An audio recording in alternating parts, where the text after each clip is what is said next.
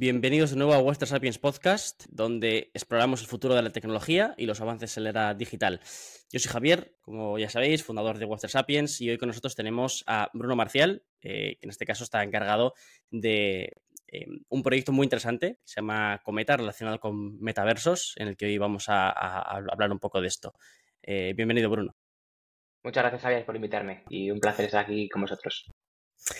Es que es un verdadero placer para mí también porque tenemos a Bruno que es de Valladolid y no sé si algunos sabéis, pero yo también soy de, Valladolid. Y, y quién nos iba a decir que el destino iba, nos, nos, iba a parar, en este caso, a mí, una persona que estudia en Valladolid Química, con Bruno, que también estudió otra carrera que no tiene nada que ver con metaversos en Valladolid también, y justo nos, nos juntamos aquí, ¿no?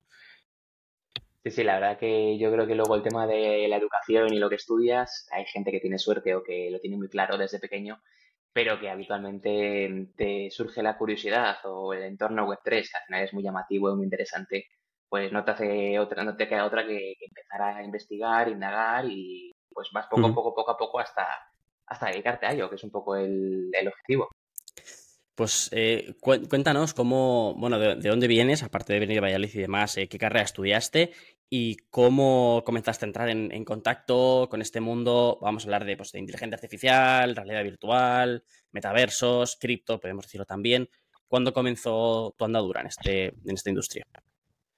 Pues a ver, yo realmente mi vida profesional eh, se ha visto siempre vinculada el ámbito comercial, al desarrollo de negocio y pues desde que acabé la carrera de, de magisterio primaria, que ya me dirás tú que tiene que ver con esto, que es absolutamente nada, eh, hasta ahora eh, siempre he desarrollado y he desempeñado funciones comerciales ¿no? de, muchos ámbitos y la última etapa siempre he estado vinculado con la educación. O sea, siempre he hecho venta de formación para empresas o venta para particulares, en escuelas de negocios, universidades, etcétera.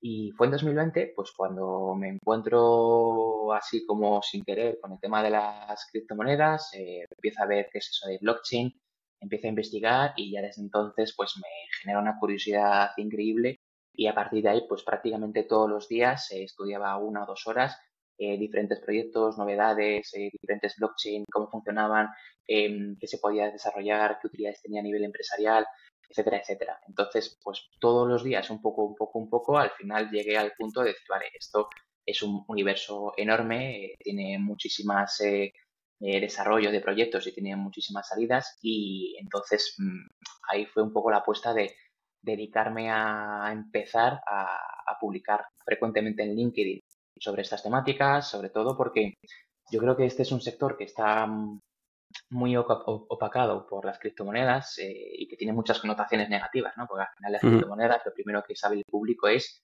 especulación, peligro, estafa, fraude, etcétera. Y sin embargo, se pierde un poco la tecnología que hay detrás, que es toda la utilidad que tiene blockchain y el resto de tecnologías que están llegando ahora. Entonces empecé a, hacer pues una serie de publicaciones y empecé a rodearme y a empezar a ir a eventos, networking, a contactar con, perfiles que, yo veía que se desarrollasen en Web3 y a partir de ahí pues empecé a, desenvolverme, a participar en diferentes entrevistas, podcasts, em, eh, ponencias y, eventos.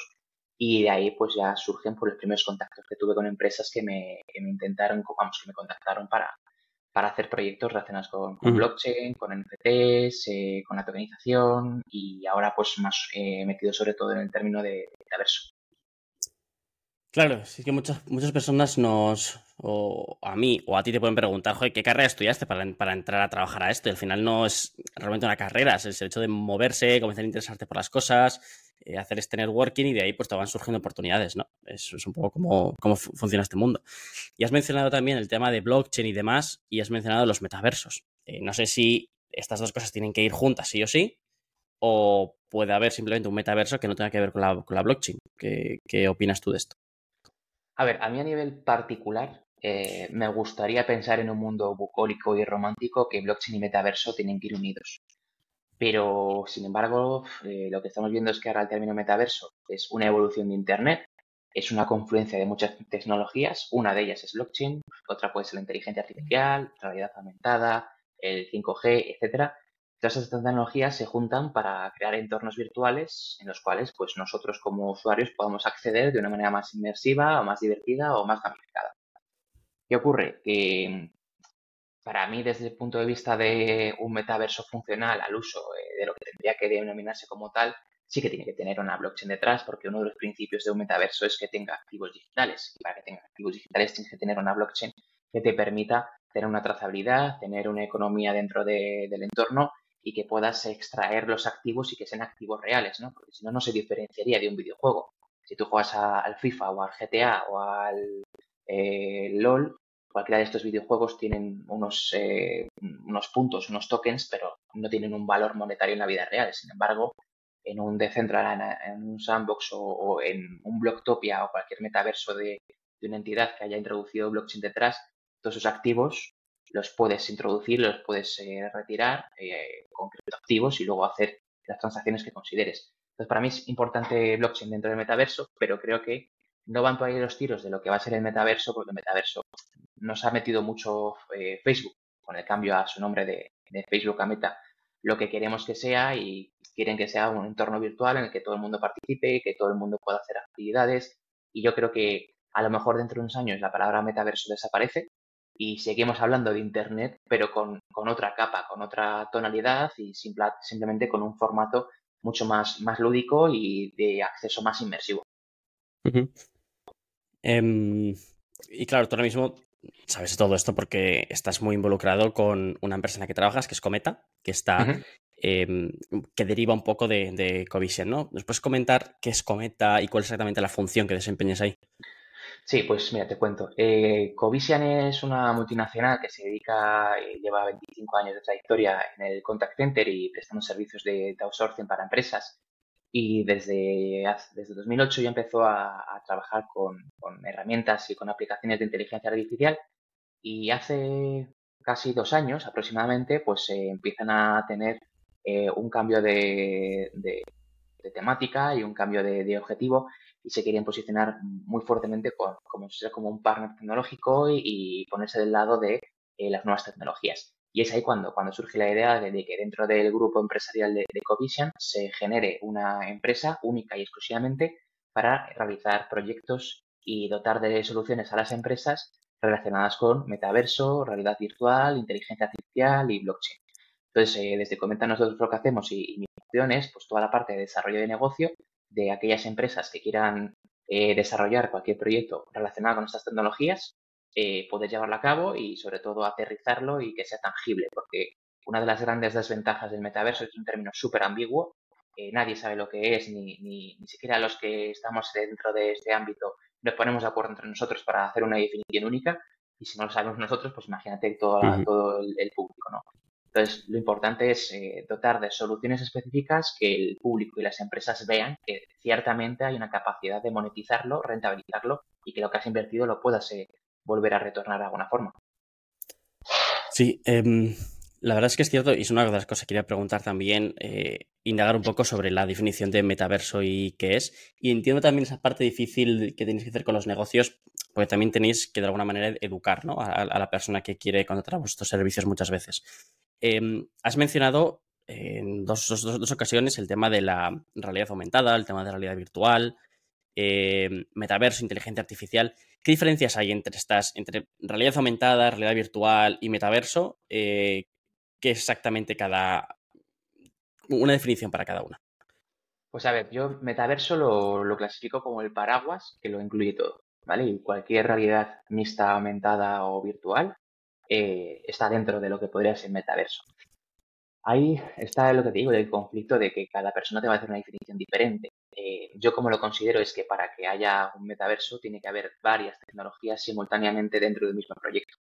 Entonces, si yo, por ejemplo, Pokémon Go, Pokémon Go es un ejemplo muy visual de lo que era la realidad aumentada, en la que tú coges el móvil y ves en tu entorno en el que estás en la vida real, a través del teléfono parece que hay algo dentro de, la calle, dentro de tu casa.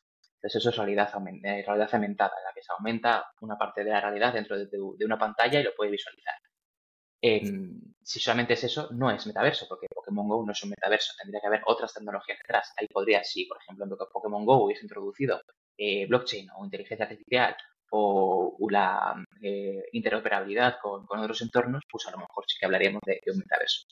Lo mismo con Fornite. Fornite es un videojuego al uso pero sin embargo, como es un videojuego de mundo abierto en la que hay misiones y puedes hacer lo que quieras o puedes jugar con tus compañeros o con tus amigos sin tener un objetivo eh, claro, también se han realizado conciertos. El concierto de Travis Scott o de Ariana Grande han sido los récords absolutos de visualizaciones de un evento en línea en la historia de la música y, eso realmente, ¿qué más metaverso hay que esté todo el mundo conectado a una plataforma inmersiva en la que tú estás con tu avatar, que es el jugador el que estás seleccionando para, ver ese, ese entorno? Entonces eso es, el metaverso sería el paraguas. La realidad virtual, pues básicamente es cualquier entorno en el que tú veas eh, una situación eh, más inmersiva y puede ser desde la pantalla del ordenador, desde el teléfono móvil, a cualquier imagen en 3D que, se lleva a realizar eh, es una realidad virtual. Y luego la realidad mixta en la que confluyen ambas, ¿no? En la que tú a través del móvil o de la pantalla sería también que tú pudieras enfocar a la calle y que de la calle apareciera en, tu teléfono móvil una identidad, pues, por ejemplo, esto lo hemos visto con anuncios y imagino que será lo que venga en unos años, que tú enfoques con el teléfono móvil por la calle y veas un anuncio de una casa que está en venta y tengas esa información. Pues eso sería la, realidad mixta y, el poder tener un conjunto de todas esas tecnologías sería lo que denominaríamos un poco pues el, término de metaverso que es el paraguas que la, que la abarca todo. Y mm, viendo un poco la diferencia de dos productos que hay mucha gente que puede ver que son similares, ¿Qué diferencia hay entre las Oculus, por ejemplo, de, Facebook, de Meta, que, son unos aparatos así, que imagino que mucha gente lo, habrá visto ya, con, por ejemplo, las gafas de Apple? ¿Qué diferencia puede haber entre estas dos? Pues lo primero, el precio. También. las de Meta están en 300 y pico, depende ¿no? del modelo y todo, pero bueno, aproximadamente 300, 400, y las de Apple están en 3.500. A ver, eh, Apple históricamente se caracteriza por ser una empresa que consigue eh, introducir una necesidad o introducir un, sistema o introducir un elemento en la vida cotidiana de las personas. El tema de las gafas a día de hoy por el precio es una barrera de entrada muy grande, porque igual que todo el mundo un iPhone ahora mismo, a nadie le duele, o bueno, la gente que lo compra, no le importa gastarse 1.000, 1.200 euros en un teléfono móvil, porque es algo que usamos a diario todos y todos estamos completamente eh, necesitados de tener un teléfono móvil a mano todo el día, las gafas todavía no se interpretan de esta manera. ¿Cuál es la gran diferencia entre las de Apple y las de Meta? Pues que Apple ha dado un salto en hacer entender que puedes hacer muchas acciones y que puedas eh, prescindir de un teclado y de un ratón, cosa que las de Meta no se interpretaban así. O sea, las de Meta estaban muy enfocadas a visualizar contenido, al gaming y a realmente eh, tener unas gafas que son para dedicadas para el ocio. Podías tener reuniones y podías eh, eh, escribir en un teclado que te hacía visualizar en tu mesa como que estuvieses escribiendo. O sea, mm. tiene muchas alternativas, pero se quedaron en ese aspecto. Entonces, oye, ¿te quieres comprar unas, unas Oculus? Vale, genial, pero sabes que es para jugar o para ver una película en un aspecto inmersivo espectacular y se quedaron ahí. ¿Qué ocurre con las de Apple? Pues que lo que está consiguiendo es que tú tengas la capacidad de que con unas gafas estás en tu habitación, en tu casa o donde quieras y puedes estar teletrabajando, puedes tener pantallas de manera simultánea eh, viéndolas en tu habitación, puedes trabajar con cada una de ellas, eh, la conexión con todos tus, eh, tus aparatos de Apple es súper rápida. Entonces yo creo que, van por ahí un poco los, los tiros de lo que vamos a entender como metaverso y a lo mejor ahora ya te digo que la palabra cambia y Apple se está centrando en, en special computing en vez de decir nada de metaverso y en ese aspecto, pues la gran diferencia se reside en, ese cambio, ¿no? En ese cambio de, que no solamente son para ocio, sino que tú en tu día a día vas a poder utilizar las gafas para desarrollar cualquier tipo de funciones y, prescindir de una cosa que parece que está tan asentado que es el teclado y el ratón, que no va a hacer falta con, esta, con estas gafas.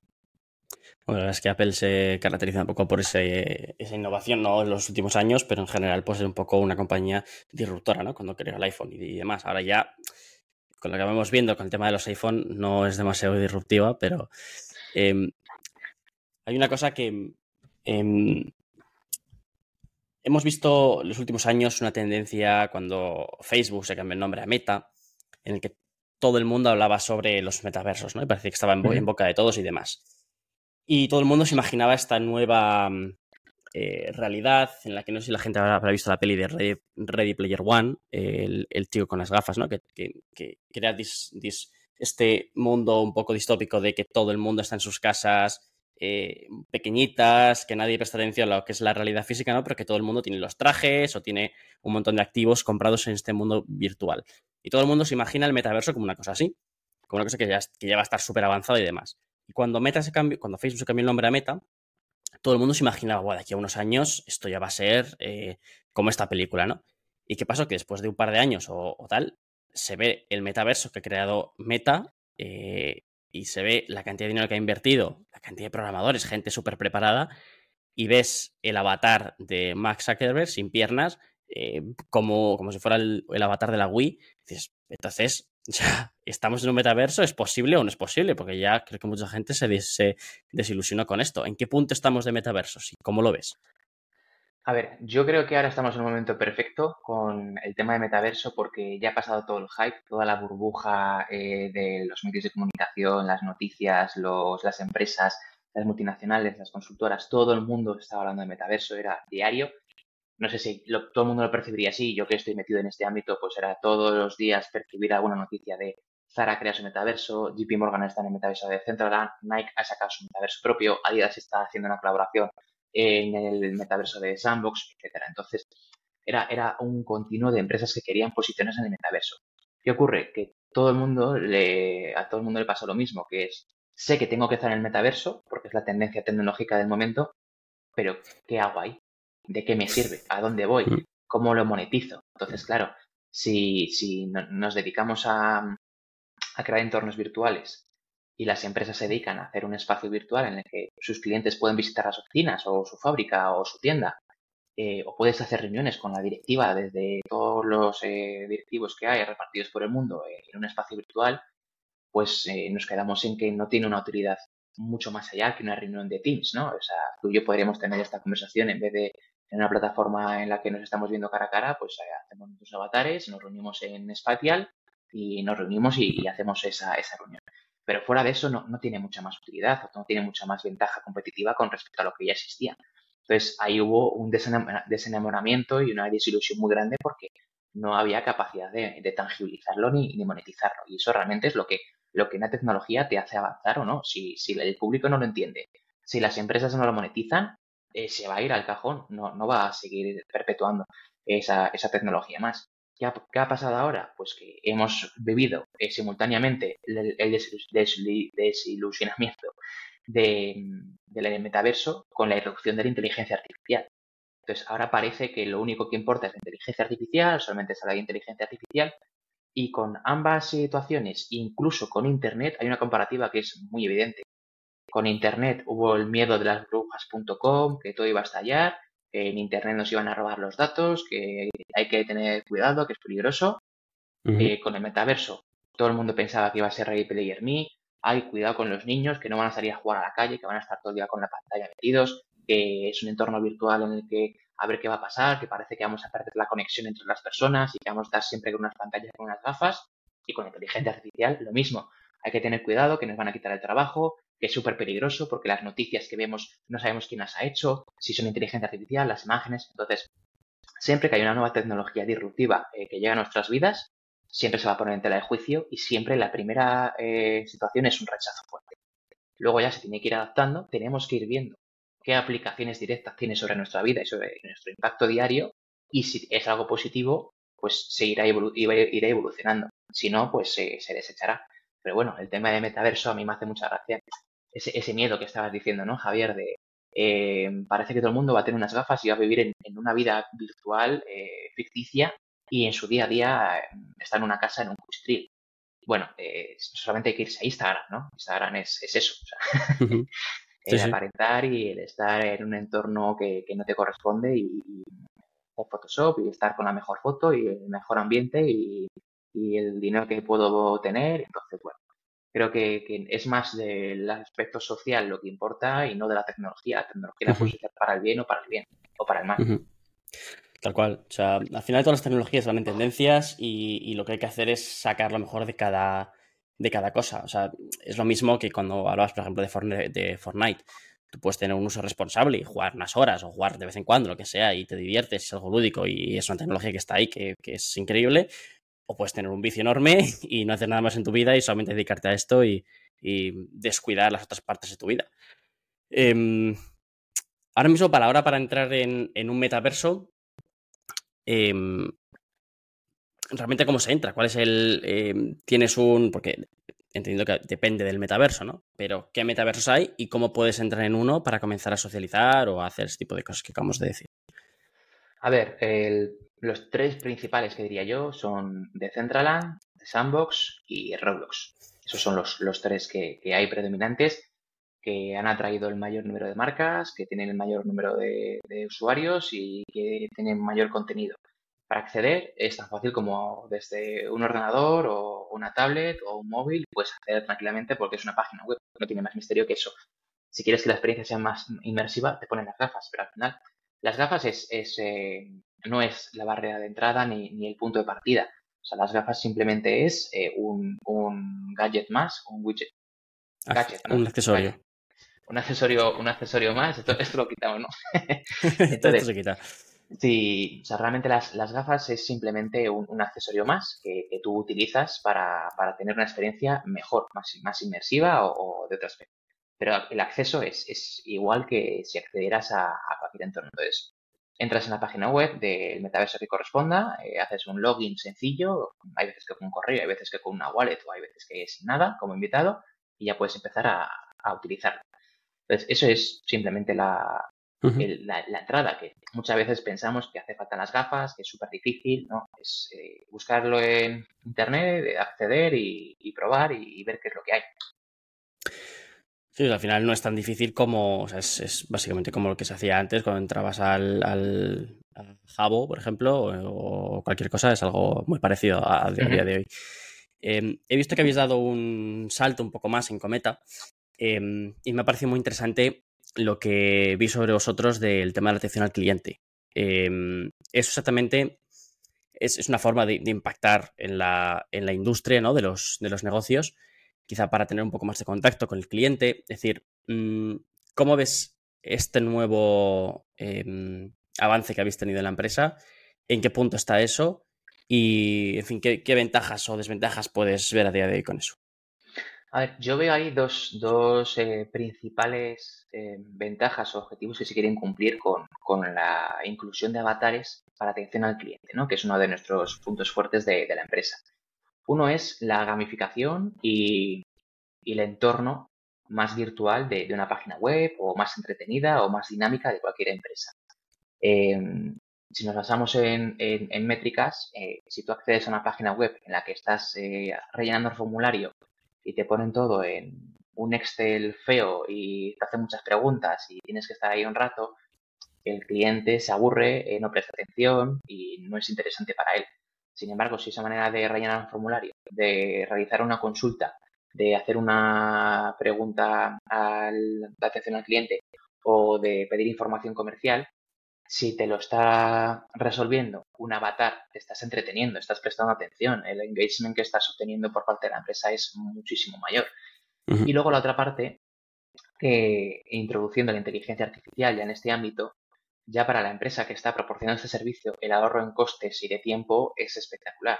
Porque nosotros eh, el fuerte que tenemos, al fin y al cabo en Cometa, es que entrenamos a la inteligencia artificial con la información específica de esa empresa para que tenga la capacidad autónoma de responder, conversar de manera prácticamente en directo, en tiempo real, de cualquier consulta que quiera hacer el cliente.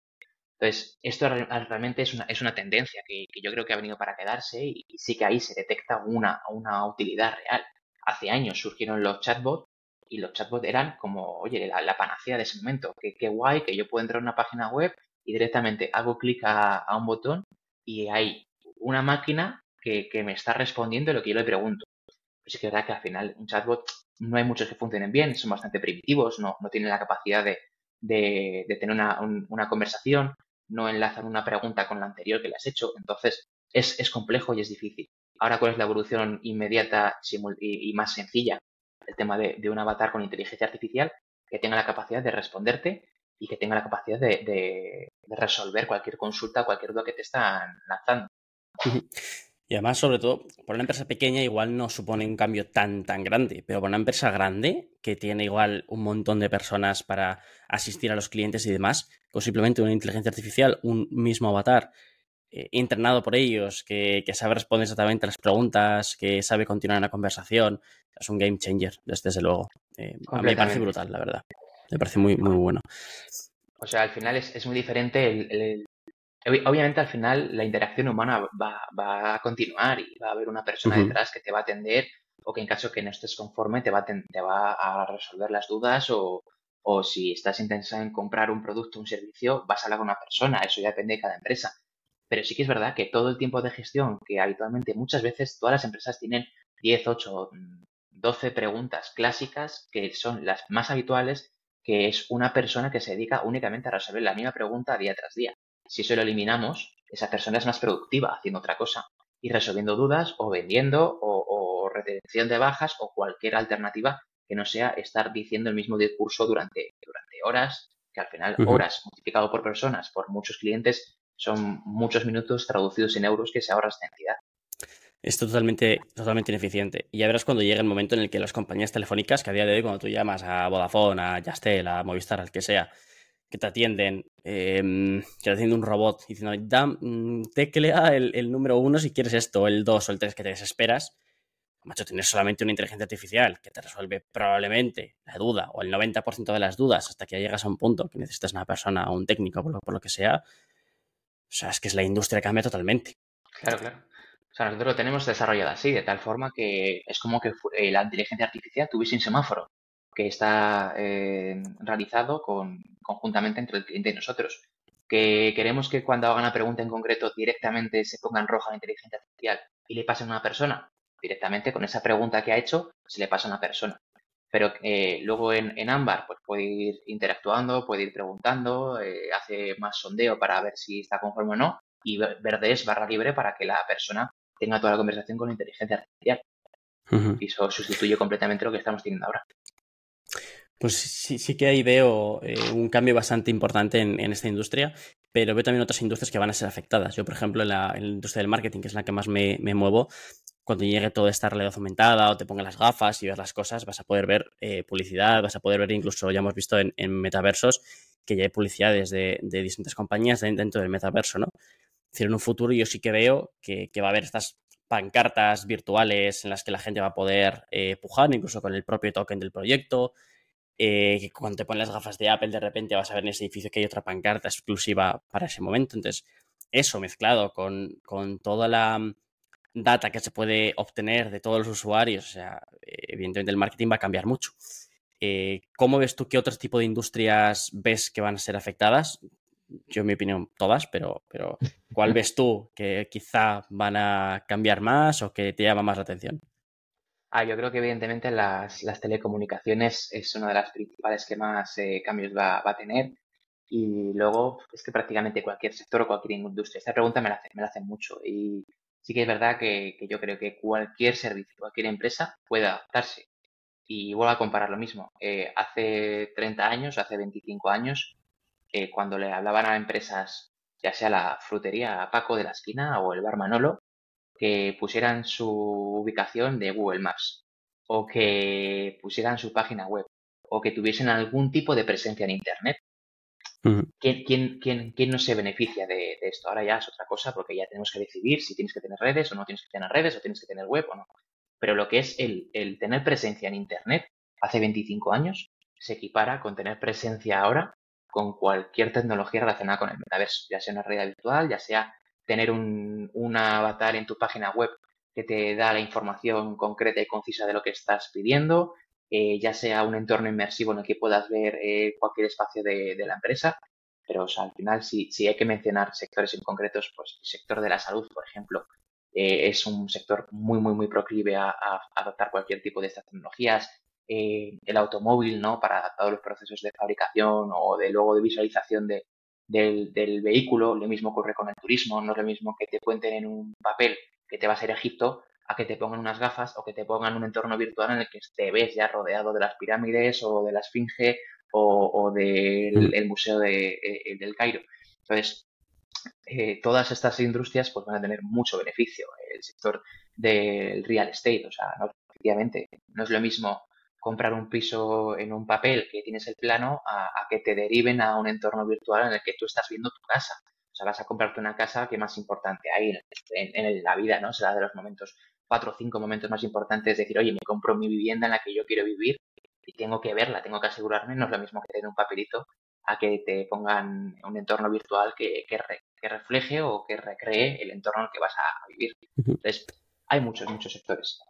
Y además me, me, me, gusta mucho el tema del real estate porque quizá, a ver, para una persona que va a vivir, no sé, va a vivir en Valladolid, se va a comprar un piso, pues lo más probable es que vaya al piso, lo vea y, ya está. Pero imagínate que quieres hacerte un viaje a algún lado y dices, hostia, pues la, la, casa esta con la que me quiero, que quiero alquilar el, el Airbnb este, quizá no te fías mucho de las fotos, quizá, pues, oye, pues me gustaría verla por dentro, a ver realmente cómo es, si es espaciosa o no. Pues puedes hacerlo de manera inmersiva, verlo realmente si te convence o no. Quizá de repente en tu propia casa quieres comprarte un cuadro, quieres comprarte una televisión, dices, ¿me encaja o no me encaja? ¿Esto cómo va a quedar? Y coges exactamente con tus gafas eh, de, de, realidad mental que puedes verlo y dices, vale, pues cojo este, este ítem, este, eh, esta televisión, por ejemplo, y la pongo aquí y veo cómo me queda exactamente. O sea, todo eso evidentemente va a cambiar. Sí, o hacer un clic y cambiar el color de las paredes o cambiar los muebles y poner otros. Al final se abre un, universo de posibilidades. Nosotros hemos desarrollado un, metaverso eh, para una inmobiliaria en Italia que se llama Chiusano, que, ha, querido juntar eh, a todos los proveedores dentro de un mismo espacio y que tú puedas elegir al proveedor que quieres acceder, eh, puedas cambiar la, la, casa, los muebles, puedas ver tanto la recreación en 3D de las, del espacio como las fotografías reales en 360 o sea, al, final tienes muchísimas eh, oportunidades para, que tú te, veas y te visualices dentro del entorno eh, a través de la realidad aumentada, la realidad virtual. Bueno, pues eh, finalizando ya con esta parte del, bloque, em, ¿cómo ves Cometa eh, dentro de unos años? Es decir, con lo que estáis haciendo ahora, empresas que vais a ayudar, quizá algún metaverso propio, em, ¿dónde se ve Cometa en los próximos años? A ver, yo creo que el objetivo de Cometa es, claro que es eh, posicionarse como, una empresa de referencia en, España, y ya en Europa y en el mundo, porque al final también tenemos oficinas en, Perú y, en Colombia y nuestro objetivo es eh, ser una empresa que dote de soluciones a, grandes eh, multinacionales que quieran hacer esta transformación y, posicionarse del lado de, de estos nuevos avances tecnológicos. Entonces, yo creo que lo que más veo de aquí a unos años es que vamos a tener muchos competidores, porque al final cuando eres pionero en algo, eh, tienes la ventaja competitiva de que, de que, has nacido el primero, pero también tienes la desventaja de que eres el primero que, que tienes que ir eh, quitando las malezas, ¿no? Y, y, haciendo un poco camino. Entonces, yo imagino que surgirán muchos competidores. Eh, el Avatar Customer Care es un, es un producto que está patentado por nosotros y que es una innovación tecnológica a nivel mundial el Avatar GPT también es de los primeros que, hemos eh, creado. Entonces, eh, como pioneros, pues tienes esas ventajas, pero también los riesgos que, es evidente que tiene que surgir la competencia. Ya estoy viendo eh, empresas que están ofreciendo productos similares y al final es, la competencia es muy buena, sobre todo para el cliente final, porque se ve beneficiado de que tienes que tener una carrera tecnológica para, dar unas mejores soluciones y que te contraten a ti. Entonces yo creo que, ese es el objetivo, ¿no? Posicionarnos de las empresas más grandes de, de España, que es un poco el, punto de partida, eh, Italia también, y luego Perú y, Colombia sobre todo. La, desventaja de ser pioneros, ¿no? Que siempre, que siempre sucede. Em, entrando un poco en la parte filosófica del, podcast, que es una parte que me gusta bastante, eh, siempre le hago la misma pregunta al, invitado. Em, y es la pregunta de qué es lo que te gustaría ver si tuvieras que o pudieras pedir un deseo, una situación idílica que te gustaría ver en el mundo web 3, ¿cuál sería? Buena pregunta. A ver, eh, si, tengo que pedir un deseo es que, mm, que desaparezca un poco la, eh, el interés por las CBDCs. Me parece que es un arma, un arma increíble para el control de la población. Eso sería mi, mi primer deseo. Y luego el tema de... Yo creo que incluso podríamos volver a empezar con el tema de las criptos y el tema de Bitcoin, eh, que al final siempre hay que hacer evangelización y al principio lo hacía mucho más, luego ya me cansé y ya pasó. El que quiera preguntar, que me pregunte y el que no, pues que, investigue. Pero al final eh, creo que se ha denostado tanto la imagen de las criptomonedas, eh, se ha mm, hablado tanto de las maldades, de los fraudes, de las estafas, de, los scams, que, no deja sitio al, al retail, al, al, público general, para entender que, que, oye, que sí, que hay estafadores, pero como hay en todos los aspectos y como van a seguir habiendo con cualquier tecnología o cualquier ámbito de la vida. Pero sin duda eh, es una pena que, todas esas empresas que están intentando hacer avances tecnológicos, utilizar la blockchain para algo más útil, sea, tú te coges el, listado del top 100 eh, criptomonedas de CoinMarketCap y te pones a analizar una por una y todos son unos proyectazos increíbles. O sea, de meter inteligencia artificial, de meter IoT, de, la descentralización, de la interoperabilidad, o sea, es, una pasada el, el, desarrollo tecnológico que hay detrás y están muy vapuleadas simplemente por el hecho de que algunas son, son estafas y eso es lo que ha entendido el público. Entonces yo creo que, el entender que la tokenización, las criptomonedas y los activos digitales son una, una posibilidad alternativa a nuestra realidad eh, habitual, yo creo que sería lo, lo, más eh, beneficioso para, para, el sector Web3 y creo que realmente es un poco donde, donde reside todo, ¿no? Porque creo que que ese cambio de Web 2 a, Web 3 eh, parte de tener al usuario como el centro de, del interés y monetizarlo, porque al final tienes que premiar al usuario de alguna forma y la manera de monetizarles a través de activos digitales. Puedes llamarle como quieras, pero al final son, son tokens, son criptoactivos y, y eso es lo que el público tiene que entender, que, que, no todas son, no todas muerden, que es lo que parece. sí, Hombre, lo que ocurre es que al final muchas veces se benefician, en este caso los gobiernos, porque hablas de las CBC, se benefician de este miedo, se benefician de esta incertidumbre y tal para, para imponer al final su propia tecnología y tenerlos cada vez más controlados. Es algo que a mí me preocupa también mucho, pero creo que es una batalla que no vamos a ganar. no, no, o sea, al final es toda la tecnología blockchain, todas las ventajas que, tiene, utilizarla en contra de, de, lo que se ha creado, porque al final se creó con la intención de, estar descentralizados y de tener una alternativa y que el usuario sea el propietario de sus activos y tener el control, ya el que tiene el control es un tercero sobre ti eh, extremo. Entonces, esa, eh, esa es la gran diferencia. Pues sí, que es lo que se buscaba, ¿no? Esa situación idílica, descentralización, libertad y demás, pero eh, con, con, grandes instituciones algo realmente complicado. Y vale, si ahora mismo ya como parte final, si le tuvieras que dar un mensaje a la audiencia, algún mensaje final que, te gustaría dar sobre ti, sobre Cometa o en general, eh, libre. Eh, a ver, pues un mensaje a la audiencia. ¿Qué podría decir? Pues que se dejen, se dejen fluir con, el metaverso, que, adopten las nuevas tecnologías, que, busquen en, en medios diferentes, porque al final los medios de comunicación hay que tener un abanico muy extenso de, todo lo que hay para, hacer tu propio sesgo y que al final pues que tengan la capacidad y crítica de, ellos mismos evaluar qué es bueno, qué es malo, eh, qué cosas sí, qué cosas no. Y al final creo que el metaverso, la situación en la que se encuentra y la que hemos vivido ha tenido mucha relación con, esta mm, eh, idealización o, con esta idea que se ha querido transmitir y sin embargo mm, es algo que, va a ir llegando poco a poco, que tendremos esa utilidad, que tendremos la capacidad de, ir viendo cómo las páginas web de todas las empresas se van renovando, vamos a ir viendo de una manera muy evolutiva, muy poco a poco, ese, ese avance tecnológico y al final estaremos en entornos más inmersivos, eh, llámalo metaverso, llámalo X, de una manera más, eh, más sencilla, más cotidiana y que todo el mundo lo va, lo va a aceptar, ¿no? Hace poco era difícil pensar que podías pagar con el teléfono móvil o con el reloj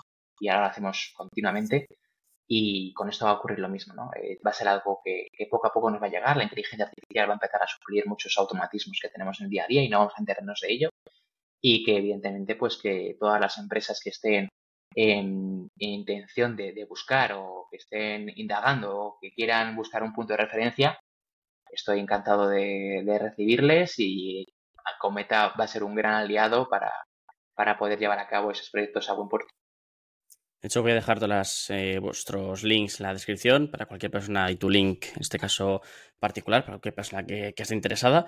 Y vale, si tuvieras que recomendar a alguien este podcast que venga para hablar con él, entrevistarle, al final es una charla, pero bueno, una entrevista a alguna persona del sector, aunque que no sea mediática, porque no se busca eso, se busca pues, gente que esté metida eh, de lleno.